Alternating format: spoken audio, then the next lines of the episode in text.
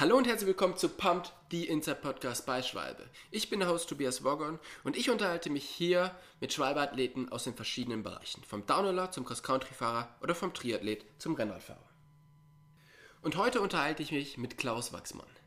Seit über zehn Jahren leitet Klaus das Cube Action Team und ist damit einer der ersten, der mit seinem Team in den Enduro-Sport eingestiegen ist. Nach zehn Jahren ziehen wir ein Resümee. Wie hat sich Enduro verändert? Was ist neu und wie sieht die Zukunft aus. Außerdem sprechen wir über E-Bike-Rennen. Ist es ein Format, was sich durchsetzen wird? All das in dieser Folge von Pumped.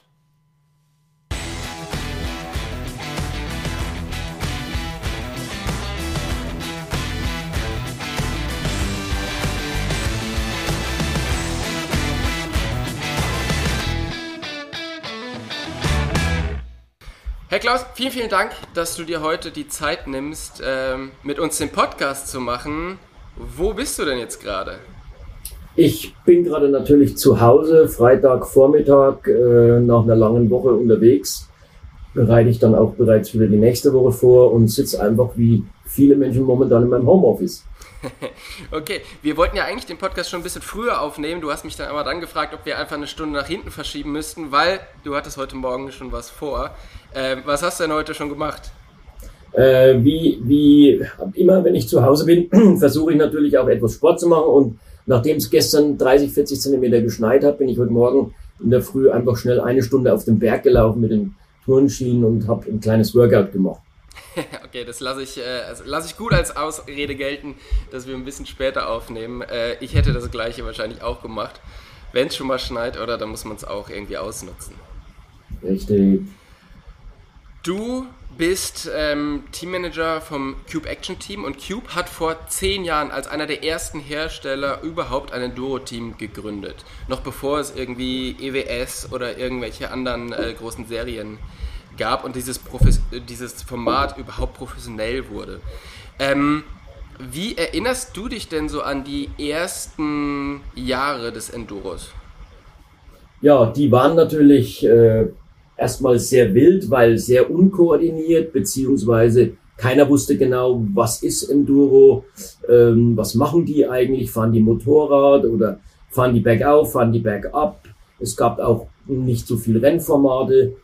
Ähm, erst später kam ja mit der Enduro World Series ein, ein, ein sehr professionalisiertes Format dazu. Mhm. Es gab damals etwas die Specialized Enduro Serie, aber letztendlich wussten weder die Industrie noch, noch die Veranstalter, in welche Richtung geht es. Letztendlich hat sich natürlich herauskristallisiert, dass es sich einfach um die Urform des Mountainbikings handelt, nämlich einfach irgendwo hochfahren, um einen mega coolen, äh, anspruchsvollen Trail bergab zu fahren und das eigentlich mit verschiedenen Stages einfach im Rennformat zu packen. Ja.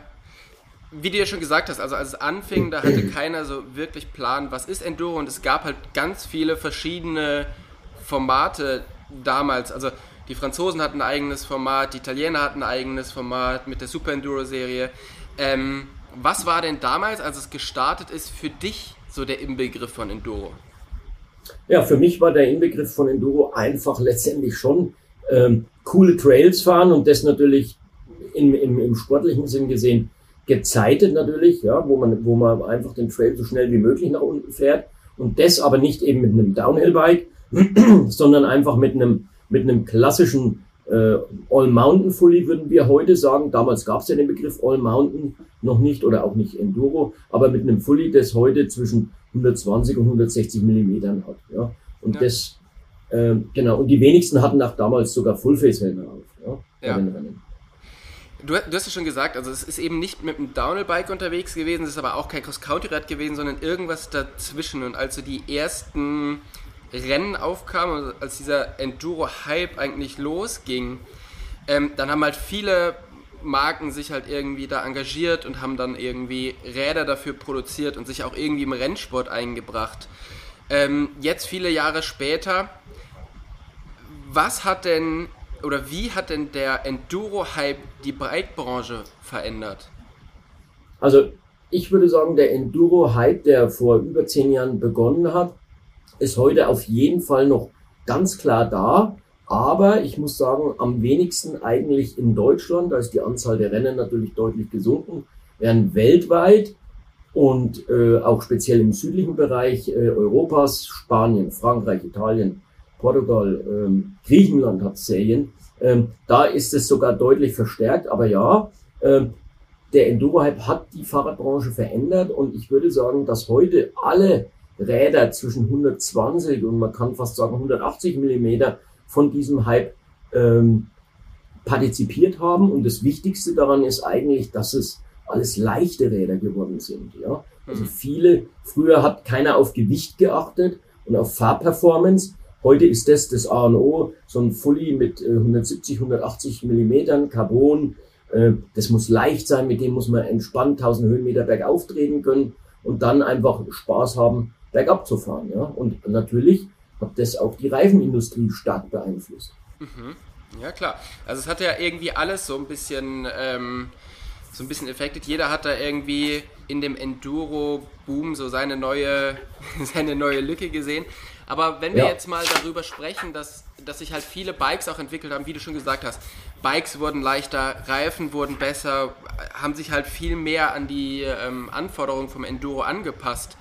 Ähm, wie kann man das denn jetzt so zum Beispiel in Absatz äh, messen? Also, was würdest du sagen? Früher gab es halt Cross County, dann gab es Down und dann gab es irgendwo noch vielleicht so ein All-Mountain-Rad. Also, du hattest irgendwas ja. unter 100 mm bis 100 mm und du hattest ein Downhill-Rad ähm, ab 200 mm. Ja. Dieser ganze also Mittelbereich, was denkst du, ähm, wie viel macht das aktuell aus? Also, ich glaube, dass das mittlerweile für alle die Cash-Cow ist in der Industrie, dieser Bereich zwischen 120 und 180 oder 200 Millimetern. Und da haben, wenn ich alle großen Hersteller sehe, ganz viele Modelle. Jeder hat im, nennen wir es mal, ein oder zwei Zentimeter Federwegsbereich vier, fünf Modelle, also 120, 130, 140, 150, 160, 170, kann gar nicht aufhören zu zählen. Jeder, jeder hat da ganz verschiedene Dinge. Dann in der neuesten, in den letzten ein Jahr kam dann das Thema Down Country dazu, ja, also leichte Enduros, mit denen man auch schöne Touren fahren kann. Und das Ganze natürlich hat sich fortgesetzt jetzt im E-Bike-Trend. Ja, ja, genau. Also ähm, das ist auf alle Fälle, das wurde da auch dann, dann übertragen, ne? Ja. Also es ist halt schon spannend, wie so ein, ein Rennformat beziehungsweise so eine neue Obergruppe von, von Bikes erfunden wurde und damit sich das dann halt auch alles entwickelt hat. Und du warst ja wirklich so ganz am Anfang mit dabei, noch bevor es EWS gab. Und dann hat sich aber das so langsam geformt. Also du warst als einer der wenigen Teammanager schon dabei, der dann Gespräche mit Chris Ball und Enrico Guala, die Gründer der EWS, ähm, ja. ja. geführt hast. Und damals wurde ja irgendwie Enduro neu erfunden. Also es wurde irgendwie so auf dem Blatt geschrieben, das ist jetzt Enduro, weil es ist eben kein Massenstart-Event mehr gewesen wie in Frankreich. Ähm, es ist aber auch nicht so wie die Super Enduro-Serie, sondern es ist irgendwie eine Mischung davon. Wie viel Mitspracherecht hattet ihr denn als Industrie und du denn als Teammanager bei dieser Entwicklung? Also am Anfang haben wir wirklich äh, fast wochenweise telefoniert und nach jedem Rennen zusammengesessen. Da gab es einen sehr kleinen Kreis von Teammanagern aus der ganzen Welt, die das natürlich mitgeformt haben.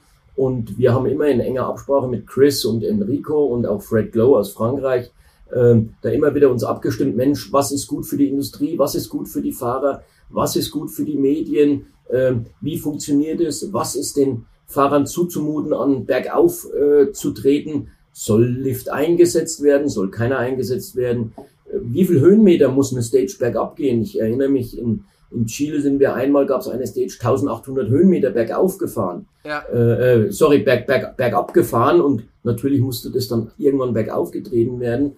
Äh, da gab es Beschwerden, die einen haben sich gefreut, die anderen haben gejammert natürlich, aber ja, so hat sich das entwickelt und ich weiß ja auch noch die Zeit, da bist du auch noch gefahren, da hatte man zum Beispiel von, von Stage zu Stage völlig Zeit, es war völlig egal, wann man da angekommen ist. Heute hat man dann gesagt, Mensch, wir müssen Timeslots einführen, es muss in einer bestimmten Zeit gefahren werden, um es als Rennformat kompakt zu halten, das Ganze, ja. Mhm.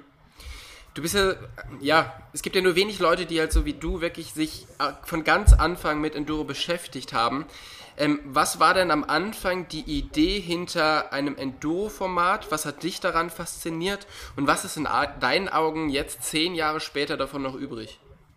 Also ich würde sagen, es ist relativ viel noch übrig, aber ja, fangen wir mal an, was hat mich begeistert? Letztendlich hat es mich begeistert, der Mix aus Ausdauer, Spaß und technischem Fahren. Also ein, für mich der perfekte Enduro-Fahrer musste immer der sein oder ist der gewesen, der einfach eine sehr gute Ausdauer hat, also vielleicht ähnlich wie ein Cross-Country-Fahrer, der aber so gut bergab fahren kann wie ein Downhiller und der natürlich auch materialschonend fährt, weil er durfte ja nicht ähm, nach jeder Stage das Fahrrad wechseln, den Reifen wechseln, das Laufrad wechseln. Mhm. Ähm, und und, und das, das hat mich eigentlich begeistert, dass man da so der komplette Athlet sein musste oder Sportler. Letztendlich ist es heute immer noch übrig geblieben, allerdings natürlich verändert, weil mittlerweile gibt es ja auch Trackwalks, man kann alles auf der Videokamera anschauen, äh, die Stages werden frühzeitig veröffentlicht, manche fahren schon vorher hin, schauen sich alles an. Und ein bisschen der Spirit of Enduro war früher auch eher dieses Blind Racing, ich kenne mich nicht aus, ich komme in, in, ein fremdes Land, ich komme in eine fremde, fremde Gegend. Und äh, das, das war eigentlich das, was für mich äh, früher besser war und heute vielleicht sogar etwas fe fehlt und etwas industrialisiert und kommerzialisiert wurde. Mhm. Ich kann mich noch daran erinnern, die ersten zwei Jahre der EWS, als ich noch gefahren bin, da war halt sehr viel, wir sind gemeinsam gereist, wir haben, ähm, ja, obwohl wir eigentlich ja Konkurrenten waren, haben wir unsere Wohnung geteilt, wir haben gemeinsam trainiert und haben einfach eine sehr, sehr gute Zeit verbracht und einen sehr guten, guten Spirit gab es in dieser ganzen Enduro-Community über die Jahre ist das alles viel, viel professioneller geworden. Gibt es diesen Spirit noch oder hat sich das wirklich sehr in so ein leichtes Ego-Game und ähm, so ver verändert? Also ich würde sagen, den gibt es definitiv noch. Die Fahrer kennen sich alle untereinander, die Fahrer trainieren zusammen, die Fahrer reisen zusammen. Ich weiß, wenn wir sicherlich in ein paar Wochen das erste Mal unser Kickoff im Finale Ligure machen, werden wir andere Teams treffen, werden abends zusammen essen gehen, trainieren zusammen, sitzen im Shuttle zusammen. Also das gibt es schon noch. Allerdings auf dem Rennen dann viel professioneller. Jeder hat seine eigene Pit. Keiner versucht dem anderen natürlich Geheimnisse zu verraten. Äh, jeder schaut äh, zu trainieren, ohne dass es ein anderer sieht. Wo ist die beste Line? Wo kann ich einen kleinen Abkürzer auf den Trail reinbauen? Äh, wie springe ich, wie springe ich den Felsen und so weiter. Also das ist natürlich auf jeden Fall professioneller geworden. Mhm. Okay, aber den Grundspirit, den gibt es immer noch und. Äh, Ganz klar da. Ja. Ich glaube, das ist ja auch der große Unterschied zwischen Enduro und Downhill, dass du halt einfach viel mehr Zeit, also dass die Fahrer viel mehr Zeit miteinander verbringen, oder? Durch die, ja, ja. Ähm, durch die Transfer-Stages, dann das Warten auf den Start. Und beim Downhill kommst du halt irgendwie fünf Minuten vorher an oder eine halbe Stunde vorher an, gehst auf deine Rolle und äh, dann geht es eigentlich nur noch los, hast bis im Tunnel hast deine Kopfhörer auf und das geht ja beim Enduro gar nicht. Also ist es, meinst du, das ähm, macht das Rennenfahren auch ein bisschen leichter, weil du von anderen Fahrern abgelenkt wirst ähm, und du dich gar nicht so verrückt machen kannst, dadurch, dass es halt coole Gespräche gibt? Oder meinst du, es ist eher, eher schwieriger, weil du dich nicht so fokussieren kannst? Ah, ich denke, der Athlet fokussiert sich definitiv am Start und weiß genau, was er macht, weil da ist er allein und äh, da bringt das. Aber ich denke sogar eher, dass dieses gemeinsame Transferfahren und mit anderen kurz reden eher ablenkt und sogar förderlich ist. Aber da hat jeder, jeder Fahrer seinen eigenen Spirit. Der eine fährt mit Kopfhörer bergauf, der andere möchte gerne reden, der eine fährt einfach komplett allein. Ja. Gibt es so. Aber, aber ich denke, es ist förderlich, dass die Athleten äh, viel miteinander fahren. Ja. Du hast ja schon gesagt, im Enduro wird eigentlich so der gesamteste oder kompletteste Fahrer gesucht. Also der muss zum einen technisch sehr, sehr versiert sein, der muss aber auch ähm, radschonend fahren, damit er das Rad nicht kaputt fährt und der muss aber auch ähm, super fit sein. Das kombiniert ja eigentlich viele Sportarten und müsste eigentlich das Interessanteste sein. Trotzdem ist bei Enduro ein großes Problem, dass man es ja nicht so gut übertragen kann oder die Berichterstattung halt einfach schwierig ist.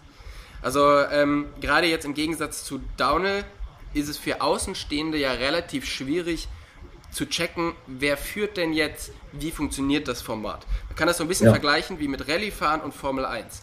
Sicherlich ist beim Rallye-Fahren wird der komplettere Fahrer gesucht, aber dadurch, dass es halt so lange ist, ist es halt schwierig zu übertragen. Und Formel 1, da geht es halt im Kreis, du siehst halt, okay, der ist vorne, ist halt viel, viel einfacher ja. zu verstehen. Ja. Was hätte, dich, hätte sich in deinen Augen ändern müssen, um dieses Format für die Medien noch interessanter zu machen und einfach auch mehr Leute noch anzuziehen?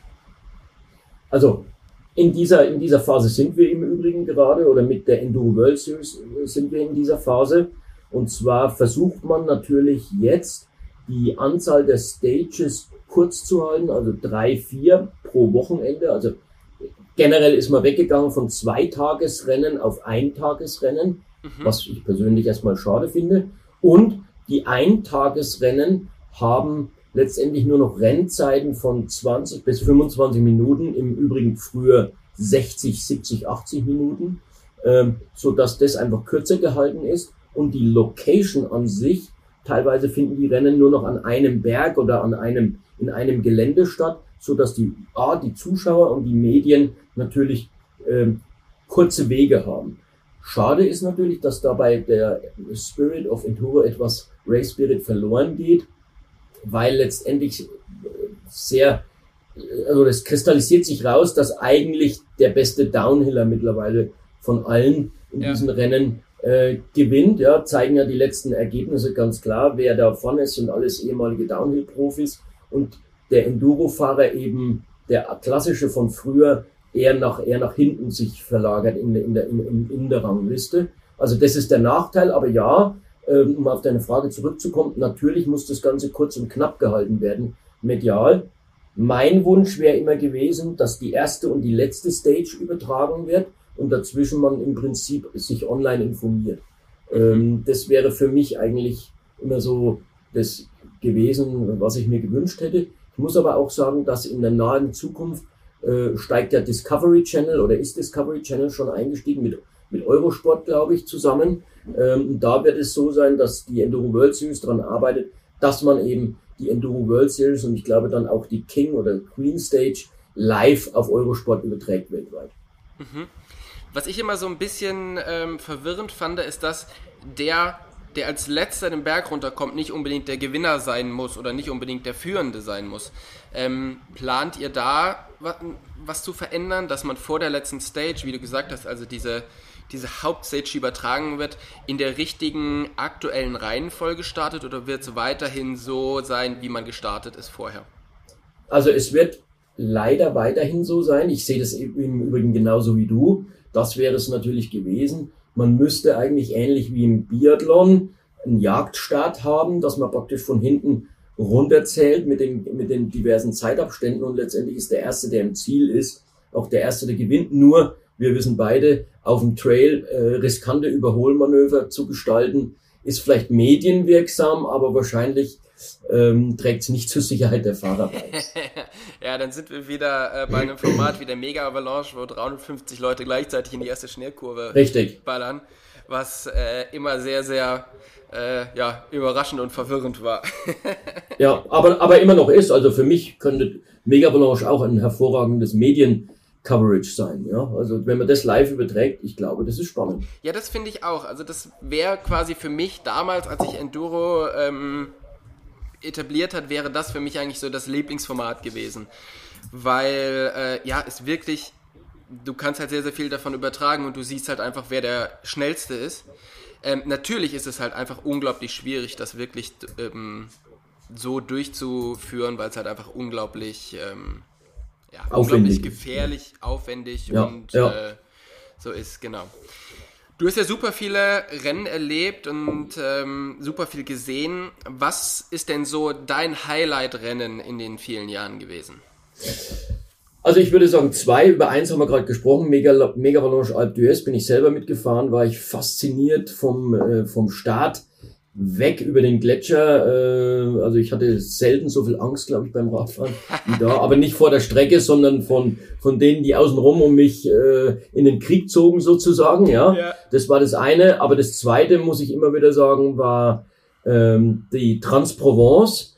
Im Prinzip äh, eine Woche durchs Wild, durch die wilde Provence über unbekannte Trails, eben äh, mit einem Rad und schlafen im Ein-Mann-Zelt. Also das war für mich eigentlich wirklich die, die Urform des Enduros und Gott sei Dank findet die ja nächstes Jahr wieder als Stone King Rally statt. Der Organisator Ash Smith ähm, hat sich wieder ins Zeug gelegt und ich habe Gott sei Dank noch einen Startplatz bekommen und werde dabei sein. ja, ähm, ich hoffe auch noch auf einen Startplatz, von daher sehen wir uns dann wahrscheinlich dort. Ähm, ich freue mich auch wieder, dass dieses Format zurück ist, weil das ist für mich auch so der Inbegriff von Enduro. Blind Racing, und, ja. ähm, immer wieder was Neues, es gibt eigentlich keine Vorteile von irgendwelchen Leuten, weil die Strecken so lang sind, dass man sich das eh nicht alles merken kann. Also da, Richtig. da freue ich mich auch schon wieder extrem drauf. Ich hoffe, es ähm, das klappt und es kann so, so stattfinden, wie es ja. ist. Bei der EWS ja. haben sich nach langen Jahren dann doch irgendwie die UCI eingeschaltet und das Ganze einfach nochmal auf ein anderes Level zu heben und aber auch ein, ähm, eine Wertigkeit zu geben, dass es halt wirklich jetzt eine WM, es gibt ein, ein Regenbogentrikot. Was hat sich dadurch denn für Teams verändert, im positiven wie aber auch im negativen? Also ich würde sagen, im positiven Sinne hat sich geändert natürlich, dass es jetzt offiziell auch Dopingkontrollen gibt, für die ich lange Jahre plädiert habe. Ja, die werden jetzt auch durchgeführt, wurden leider in der Vergangenheit, in der ehemaligen oder kurzen Vergangenheit nicht so durchgeführt aufgrund Corona. Aber ja, äh, jede, jedes Team, jeder Fahrer muss, ein, muss, ein, muss an die UCI eben was für äh, Dopingkontrollen zahlen. Das ist gut. Es gibt ein festes, äh, sage ich mal, ähm, Rulebook, wo einfach alles festgehalten ist und nicht permanent was geändert werden kann, ist auch gut. Aber das war's für mich auch schon. Ja. Ähm, zum Nachteil ist, dass es viele Regularien gibt, die einfach nicht mehr so die Freiheit des klassischen Mountainbikers ähm, sind. Also immer wieder viele Kontrollen, viele Aufkleber und so weiter und so fort auf den Fahrrädern. Jeder schaut auf alles zu. Also mhm. es gibt ein Für und Wider für die, für, für die UCI, aber ganz klar ist, ist der Endurosport ein Beiwerk für die UCI, weil wenn sie es wirklich ernst nehmen würden, dann würden sie bei einer Mountainbike-Weltmeisterschaft wie vergangenen Sommer in Val di Sole auch die Enduro-Weltmeisterschaft machen und nicht das wieder als Einzelevent. Ja. ja. Auf alle Fälle, vor allen Dingen, weil dort ja auch Rennen stattfinden, wie zum Beispiel die E-Bike-Weltmeisterschaft. Und das ist eigentlich jetzt das nächste Thema, wo wir jetzt rübergehen, weil nachdem jetzt zehn Jahre wirklich Enduro extrem im Fokus stand, kommt jetzt immer mehr E-Bike ähm, in den Vordergrund und viel, viel mehr Leute kommen in den Sport, die vorher vielleicht auch gar nicht so viel mit, mit Radfahren zu tun hatten. Und langsam entwickeln sich halt auch dort Rennserien. Wie findest du diese Entwicklung? Also ich finde grundsätzlich erstmal, äh, dass das E-Bike auch äh, eine Renn, äh, im, im Rennen benutzt wird, finde ich erstmal mehr als positiv, weil letztendlich ist das E-Bike sogar, ich nenne es mal, der Motor der Bikebranche derzeit, ja. Und teilweise über 50 Prozent der Umsätze von den großen Firmen werden mit dem E-Bike gemacht. Mhm. Deswegen finde ich es gut, wenn wenn man auch messen kann, wer hat das schnellste E-Bike, wer hat das beste, ähnlich wie in der Automobilbranche. Auf der anderen Seite sehe ich aber die Entwicklung derzeit für den E-MTB-Sport eher kritisch, weil wenn wir auf das Format von der UCI gehen, aus meiner Sicht ähm, ist das das falsche Format. Ja, das, das ist wirklich, ähm, das ist wirklich verrückt, dass es so viele unterschiedliche gibt. Ähm, Nochmal zurück zu dem Thema. Meintest du, also sollte man mit E-Bikes Rennen fahren? Denkst du, das ist die richtige, die richtige Herangehensweise? Weil ist es dann nicht eher eine Konstrukteursweltmeisterschaft wie eine von einem Einzelathleten? Ähm, also ich bin nach wie vor dafür, dass, dass man E-Rennen e fahren sollte, dass es die auch geben sollte. Äh, und Natürlich muss das genauso wie im Automobilsport reguliert sein, weil sonst kommt einer mit einem ultra getunten Teil an und ja. fliegt den Berg mit, mit 50 oder 60 bergauf, ja. Also ich gehe mal von einem nicht, von einem ganz normalen klassischen E-Bike aus. Ähm, und äh, es muss technisch gefahren werden, es muss bergab gefahren werden, es muss bergauf gefahren werden, muss im Prinzip alles drin sein, so wie es eigentlich die Enduro World Series derzeit teilweise, sage ich, tut.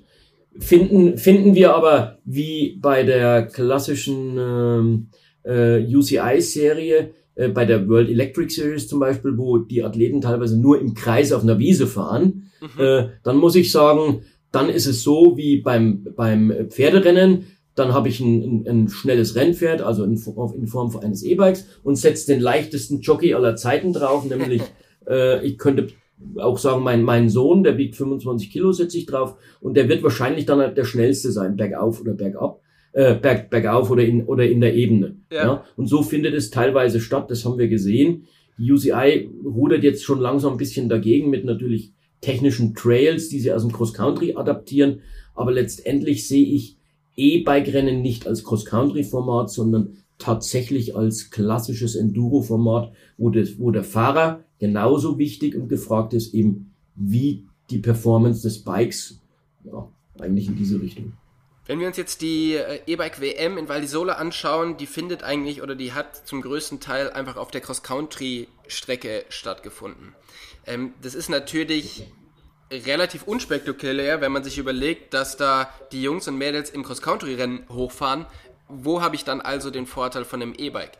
Weil der Vorteil eines E-Bikes kann ja nicht sein, dass ich schneller bin sondern der Vorteil ja. des E-Bikes muss ja sein, dass ich damit Sachen machen kann, die ich sonst nicht machen kann.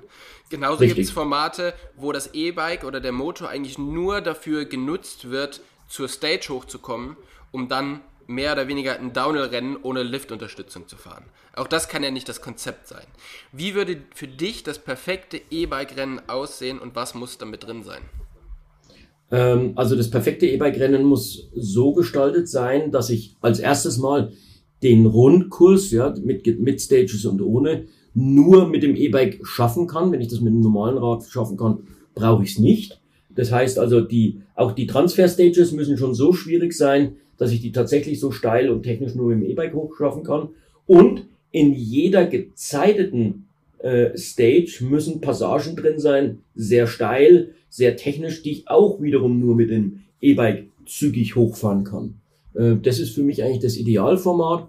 Eines dieser Rennen gab es dieses Jahr, das war in Finale Ligure oder auch in Grand Montana, muss ich sagen. Grand Montana war ich selber am Start. Äh, das war spannend ähm, und das war, wäre auch nur mit einem E-Bike zu schaffen gewesen. Also allein Transfer Stages gab so steile Auffahrten auf Skipisten, die wären mit dem normalen Rad unfahrbar gewesen. Mhm. Aber dann sind wir ja wieder dabei, dass quasi der Motor dich irgendwo hochzieht. Ich meine, dieses, dass es während einer Stage 20% berghoch gehen soll, das war ja auch die Grundidee von Enduro und man ist immer mehr davon abgewichen und immer mehr Richtung, Richtung Downhill. Müsste ein E-Bike-Rennen nicht wirklich so sein, dass es so technische ähm, Trails gibt, die, ja, wo man halt vielleicht auch Spitzkern hochfahren muss oder die wirklich ja. so anstrengend sind, beziehungsweise so technisch sind, dass du halt wirklich Fahrtechnik dafür brauchst, um überhaupt da hochzukommen? Ja, also das muss, gebe ich dir ganz klar recht, das muss drin sein. War auch zum Beispiel im Finale Ligure auch in, enthalten und da gibt es natürlich den Altmeister Nicolas Bouillon, der hat den Jungen natürlich allen gezeigt. Der kann das natürlich, der macht fast nichts anderes mehr, als mit seinem E-Bike rumzufahren, muss man einfach sagen, Chapeau, der hat es nach wie vor immer noch drauf als zehnfacher Downhill-Weltmeister, aber ja, sowas, sowas war da drin und äh, hat natürlich dann auch die Spreu vom Weizen sozusagen getrennt. Mhm. Wir haben zehn Jahre EWS. In der Zeit hat sich sehr, sehr viel verändert, ähm, zum Guten wie auch zum Schlechten. Wir haben jetzt den Beginn der E-Bike-Rennen. Ähm, wenn du jetzt mal einen Ausblick in die Zukunft gibst, wo siehst du den Enduro-Sport und den E-Bike-Sport in den nächsten Jahren? Also ich sehe ihn ganz klar gleich stark. Also heute ist ja an so einem Rennwochenende fahren sehr wenige das E-Bike-Rennen die meisten klassisches Enduro-Rennen. Ich glaube, dass es beides gleich sein wird, also 50-50 an, an, an Teilnehmern und beides hat seine Existenz.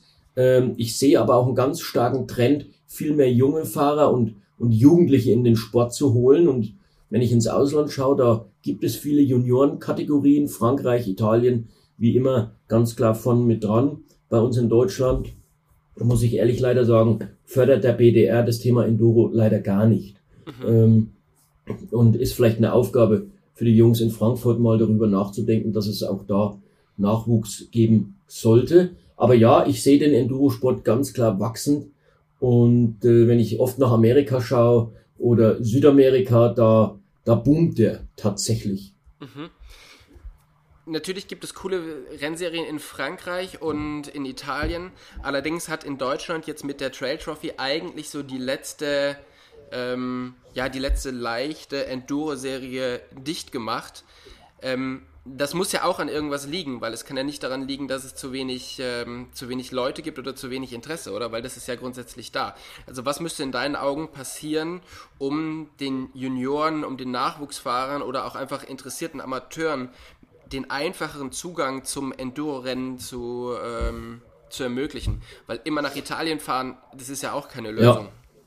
Also im Übrigen ich, ist es sehr bemerkenswert, dass die eine der schönsten Enduro-Serien Deutschlands mit der Trail Trophy, die die Pforten geschlossen hat, in einem Jahr, wo die Fahrradbranche so viel Räder verkauft hat wie noch nie oder wie in den letzten 20 Jahren nicht. Äh, sehr spannend, aber ich kann mir vorstellen, dass der Organisator Thomas Schlecking äh, wahrscheinlich äh, genervt ist von den ganzen Regularien, äh, die mittlerweile im Land und Bund einem auf, äh, aufdoktrinieren ähm, und Trailsperrungen und hier darf ich nicht und da kann ich nicht und da wollen wir nicht. Also es ist ganz schwer natürlich Strecken genehmigt zu bekommen. Aber, aber ja, Bikeparks werden immer mehr und ich glaube, dass Bikeparks in Zukunft die Zukunft sind, um Enduro-Rennen auszu, äh, auszurichten. Und da ist es wiederum einfacher. Die Strecken sind da, die Strecken sind abgesperrt, die Strecken sind genehmigt. Und dann wird es wahrscheinlich ein, ein Rennformat wie die, ähm, wie heißt sie, die E1-Serie ähm, in Deutschland geben. Enduro One. Äh, die, wie die Enduro One, die machen das ja, mhm. die machen das ja eigentlich so in diese Richtung und sind aber natürlich jetzt auch damit die letzten, die, die am Start sind. Ich wünsche denen natürlich weiterhin sehr viel Erfolg. Ähm, und die holen im Übrigen auch viel, viel Jugend und Schüler natürlich auch mit dem, mit, mit Kids, Kids-Geschichten. Also ich weiß, in Innsbruck hat sowas stattgefunden und es war gut, gut bis sehr gut gebucht. Mhm. Ja. Äh, aber ja, äh, ich denke, dass die Bikeparks mit ihren wilden und naturbelassenen Trails teilweise sicherlich der Schlüssel zum Erfolg sind. Mhm. Jetzt wart ihr vor zehn Jahren so einer der ersten Hersteller, die wirklich darauf gesetzt haben und auch diesen Boom einfach ausgelöst haben. Ich weiß, das Cube Action Team war auch mit den Fahrern einfach ein Team, auf das man geschaut hat und an dem man sich halt irgendwie, von dem man inspiriert war. Und das hat dieses ganze, diese ganze ähm, Welle ja eigentlich auch ins Rollen gebracht. Jetzt ist es so, ähm, Endurosport ist eigentlich riesig groß und immer mehr Leute wollen Enduro fahren. Jetzt gibt es noch ähm, ja, E-Biken dazu, was Bosch ex extrem pusht. Was es aber in Deutschland sehr, sehr wenig gibt, sind wirklich offizielle Trails. Siehst du es auch so, dass die Fahrradindustrie dann auch jetzt so ein bisschen in die Pflicht genommen werden müsste, ähm, Möglichkeiten zu kreieren, wo man diese Räder dann auch fahren kann, offiziell und nicht, sich nicht immer im illegalen Bereich bewegen muss? Also die Bike, die Bike-Industrie ähm, inklusive Cube engagiert sich mittlerweile beim Thema Trailsperrung oder Trailöffnungen, Genehmigungen. Und das, da hat, da gibt es natürlich ganz viel Lobbyarbeit zu leisten. Mhm. Da gibt es einige Organisationen, ähm, die hier sich natürlich einsetzen. Ähm, und wir nehmen aber auch, muss ich ehrlich sagen, auch Geld in der Hand, um diese Organisationen einfach auch auch zu, auch zu unter, unterstützen. Ja, also es gibt sehr viele Organisationen, deswegen will ich jetzt gar keine einzelne hervorheben. Ja. Aber ja, wir, wir setzen uns dafür ein und ich kann auch nur sagen, wir sind ja beheimatet im Fichtelgebirge und äh, als, als, als Industriestandort für die Firma Cube eben. Und hier ist es so, dass wir uns lokal mit den örtlichen Wald- oder Forstgenehmigungen eben immer wieder auseinandersetzen, um, zu, um, um einfach Trails im Fichtelgebirge mit den, mit den Locals vor Ort eben an der Köseine am Ochsenkopf gangbar zu machen und fahrbar zu machen. Ja. Man sieht es ja mittlerweile an vielen Orten, dass halt wirklich überall so kleine Trailcenter entstehen und das ist ja wirklich ein, ähm, ein Step in die richtige Richtung. Ich weiß, dass, dass ihr da eben was macht, dass, äh, dass Bosch da was macht und dass halt viele andere äh, Companies da jetzt auch so langsam reinkommen. Ich finde das eine sehr, sehr gute Entwicklung und ähm, ich hoffe, dass das dann auch wieder den Endurosport und den E-Bike-Sport natürlich auch in Deutschland ein bisschen belebt, dass ähm, es dann auch wieder gute, gute Nachwuchsfahrer aus Deutschland gibt, damit ihr euer Team auch noch die nächsten, die nächsten zehn Jahre mit guten deutschen Athleten füllen könnt. Richtig, richtig. Also wir, wir, wir suchen ja immer wieder neue Athleten. Wir haben jetzt uns für nächstes Jahr wieder formiert, sind momentan nur deutschsprachig äh, unterwegs aus Deutschland, Österreich und Schweiz. Und natürlich freuen wir uns, wenn wir immer mehr Athleten bekommen. Wir haben ja auch in unserem Team eben mit den Action Rookies ein Nachwuchsförderprogramm äh, geschaffen, das wir nächstes Jahr weiter ausbauen wollen, weil wir wollen eben die Kinder ab dem siebten, achten Lebensjahr abholen und mit denen gemeinsam fahren gehen, weil wie du schon sagst, denn äh, wir brauchen Nachwuchs im gesamten Radsport. genau. Klaus, vielen, vielen Dank für deine Zeit. Es hat mir sehr viel Spaß gemacht, mit dir zu reden. Ähm, zehn Jahre Cube Action Team, da wird es in der nächsten Zeit auch noch mehr Infos zu geben und noch mehr Rückblicke auf diese coole Geschichte. Ich bin sehr, sehr gespannt darauf. Ähm, ich hoffe, wir sprechen uns bald wieder, sehen uns auf den Trails und spätestens äh, bei der neuen Transprovence. Dankeschön. Also, Dankeschön.